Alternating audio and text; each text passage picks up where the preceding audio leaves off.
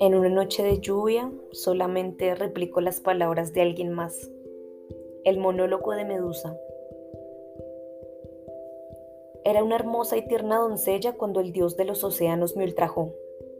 Maldito Poseidón, ¿tu estatus de dios acaso te hace merecedor de tantas infamias hacia los mortales? Por si fuera poco, la diosa Atenea me convirtió en un monstruo. El machismo y la misoginia se fundieron en un cruel e injusto castigo. ¿Acaso desde que se crearon a los mortales, las mujeres siempre han sido blanco perfecto para sus tiranías y sus bajos instintos? ¿Ser bella es sinónimo de castigo y maldición? ¿Ser hermosa es sinónimo de ser un objeto sexual o trofeo? ¿Acaso los dioses no son tan comparables con los mortales, con sus grandes defectos y virtudes? Tan solo los separan la inmortalidad, pero el mismo juego mezquino de dominio, poder y egoísmo. El panteón de los dioses y el planeta Tierra es único y exclusivo para los hombres que para mi propia desgracia fui decapitada por un hombre, un claro ejemplo y mensaje de dominio del hombre sobre la mujer.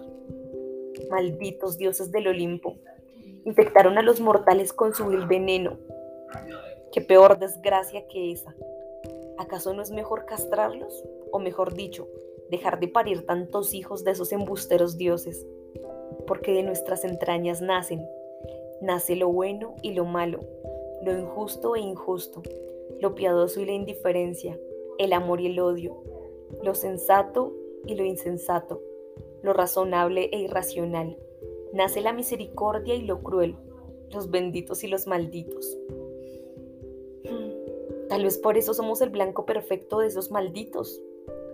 Como sea, de mi muerte nació lo inexplicable, un poder inmenso de amor que se convirtió en Pegaso, un ser fuerte y robusto surcando el cielo, un ser que vuela entre las nubes y sin límite, porque así es la mujer, un ser que vuela sin restricciones.